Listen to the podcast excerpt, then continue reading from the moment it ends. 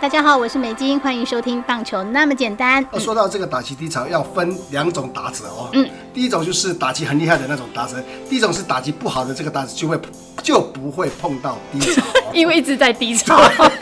你不能讲是一直在低潮。哦，sorry。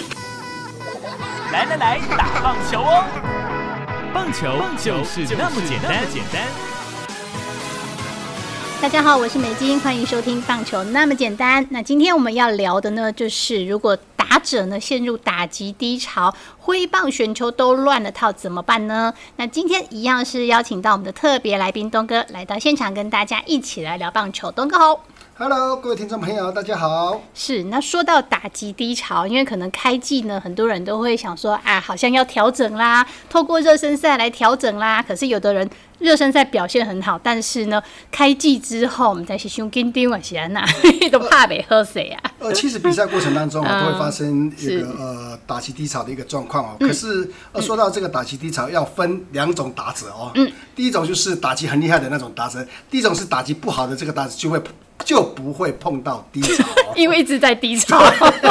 你不能讲是一直在低潮，他们的打击率是比较低一点的，所以说呃，比较容易进入到低潮的，大概就是在球队里面的这个主力的一个打者哦，可能呃。一呃，整个状况不理比较不理想的话，嗯，可能就会比较容易让大家能够去注意到了。嗯，是是，说到呢，这些强打者呢，到底哪些人陷入低潮？说到的呢，其实就是富邦悍将的重炮手，我们的棒球情人高国辉。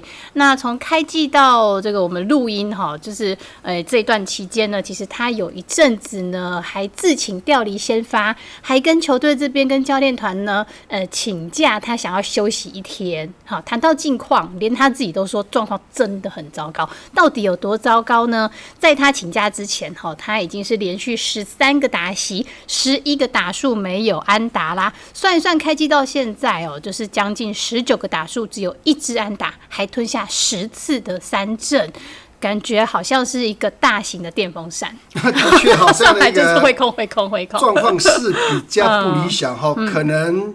呃，对于这个投手的那种呃投球动作啦，或者是这个投手的一球一出手的话，那种距离感可能就呃突然间那感觉不对了啊。那是这个高国辉个人的一个经验。那我以个人的一个经验来说的话，那大概以。以我的一个标准，大概或者在比赛过程当中，都是希望能够达到呃，大概就是高上垒率啦、高安打率的这个情况。嗯，当你一直有一这么好的一个状况的时候，嗯突然间有一个念头，嗯，我有那么好的一个这个安打率，那么好的一个上垒率，想要去呃突破这样的一个好的状况，就是想打全垒打。哦，对，整个心态改变了，更好。对，除了心态改变之外，是希望说能够呃呃，就是能够达到更多的一个全力打的这样的一个这个现象啊。突然间乱打，安打的那感觉不见了。嗯然后那突然间在这样的一个状况就呈现到低潮的这个状态。哦。那一出现到。这样的一个状态的时候，嗯，大概就跟高国辉一样，嗯，这个三振率高，嗯，我再来是安打击不出来，嗯哼，那怎么办呢？那当然就是要跟这个呃教练这边来去做一些协调。嗯，是通常这种情况呢，选手会看录影带来自己调整，自己发现问题吗？呃，其实看有用吗？影片呢，我觉得效果不好。对，因为怎么说效果不好？因为坦白说了，那种。好的感觉，感觉起来真的记忆非常非常的少。嗯，可是你在看影片的话，其哎跟我现在呃整个状况不理想的是来去做对比的时候，嗯，也是看不出来。嗯嗯，那这个东西要怎么来去做一些最好的改正呢？嗯，那就像这个让自己稍微这个休息一下，嗯嗯啊，或者是让把这个呃。脑袋里面稍微放空一下，重新归零的一个方式，然后再去做一些最基本的一个打击策略，啊，或是打击练习。然后从这样的一个方式的话，再透过可能呃现在是比较好，还可以透过二军。以前我们是没有透过呃二军的这样的一个来调整啊。从当然就是呃比较好的想法就是说哦，原先你本来都是拉打式的一个打击的话，变成用相反方向的一个方式来去做攻击的话，呃相对的这样的低潮的一个时间会比较短暂一点。哦。听不？对，这是我个人的一个经验啊。对，是那东哥，你刚刚有讲到一个，我有一个重点，就是你要转换心态，对，转换心情，有什么办法？呃，转换心情就刚才也提到过了哈大概就是让自己放。假，嗯，啊，放假是不会了，就是让自己放空啊，哎，球队可以放假吗？就绝对没有放假的这样的这样的。开季之后就都不能放假了。对，当然就还是会有休息的一天的啊，哦对休息一。天两天不算啊。嗯，大概就哎、那不算，那基本上是没什么休息的时间了。哦呃大部分你更好的一个调整方式就是哦看，就跟琴英跟教练讲说，嗯我能不能下去二军一下来去重新调整？因为从二军的一个比赛当中，嗯重点是什么？嗯没有压力，嗯我大概都是以调整为主，嗯因为呃你的。呃，你的一个呃能力，教练一军的教练团已经是肯定的了啦。嗯那当然，你到二军的时候，完全没有什么个人成绩的这样的一个因素哦，嗯。完全就是用呃这个调整的方式进入到二军的一个比赛啊。嗯。那从这样的一个调整当中，我相信呃你心态上稍微做一些改变的话，嗯。呃可能呃。进入低潮的一个时间就很短暂嗯了，可能就慢慢找到你以前好的一个挥起的一个这个动作。嗯，是好。说到这个大型的人体电风扇呢，除了刚刚说到的这个富邦悍将的高国辉了哈，在呃看这个记录上面了哈，他出赛八场是有吞下十一次的三振，但是其他队的选手呢，一看一看哈，哎呦，好像。这个也看起来也都是重炮手，也都是蛮厉害的这些选手们，这三振率也算蛮高的，在开季这看起来，好，大家都在调整当中。有哪些人呢？哦，各队取一个最高三振率、三振次数最多的中信兄弟的张志豪，十一场出赛呢有十三 K，但是呢他的这个上垒率是四乘三八哦，长打率也有五乘四一，所以呢打击率也有两成七零。嗯，那第二队呃 还有统一师的苏志杰，哦，对对对，十一场比赛呢，这个他也算，他也吞下了九 K 啊，哈，那这个上垒率是两成五八，强打率也有四成六四。好，四乘六四，那打击率是两乘一四。那乐天桃园队的林立呢？哦，这个打击率呢，平均也有三成哦，但是呢，他也吞下了八次的三振，好，出赛了八场。那这个味全龙队的刘基宏是我们的选秀状元，出赛十场呢，也吞下了十三 K。好，这个上垒率两乘二二，长打率是三乘一零。那这个打击率呢，现在还是不到一成啊。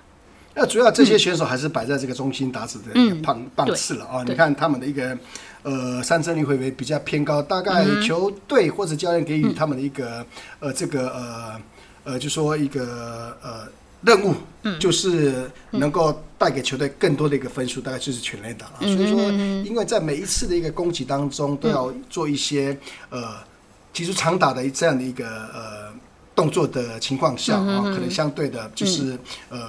电风扇的一个机会就比较高一点嘛。当然，从这个安打率啊，这个长打率的一个数据来看，的确哦，还是给予球队一个相当好的一个贡献嘛。哦，是，所以其实如果呢，你是被球团认定是你是重炮手的话，你被三振是次数会被点。会被原谅的。对，然后再来就是说，他们可能会陷入低潮的一嗯个时间会比较长一点。哦，哦，因为在我们在进入到低潮的情况嗯下，我们这个教练会用比较呃不同的一个战术来去呃找出他的一个呃攻击的一个呃状况啊。比方说可以多的一个打带跑啊，因为打带跑就是什么球都要去出棒嘛，可能在整个心态上就是尽可能就是以这个平飞球一个为主，可能我们就很快能够就调整上来。可是我们刚才所提到的那几名选手都是中心打者，嗯重点是他们没有暗号，他们就是站在打击区，就是嗯。挥大棒、全垒打这样的一个任务了。所以说，他们一进入到低潮的话，可能就会像呃美金所提到的，就是这个人体的电风扇啊，大概就是有这样的一个状况啊。嗯，是好，所以高国辉呢也有讲，其实三振就是比赛的一部分啊。好，所以现在呢，虽然挥棒有点问题啊，状况可能看起来不太好，但是呢，他也提醒这个跟他有同样状况的人，不用害怕三振哈，就是尽量挥，总会有调整好的时候啊。那不过这个最近呢，这个开季哈也被球迷点名，就是前两站就累积四支双杀打的詹子贤。那虽然这是不太好的记录，不过呢还好他第二场之后呢，第三个、第四个达西呢就没有跟在闹亏了哈，敲出安打也为自己扳回了颜面哈。那虽然兄弟迷呢，诶也为他报以热情的掌声哈，给他这个呃打打击的手感找回来的这个詹子贤呢，也给他热烈的鼓励跟鼓掌。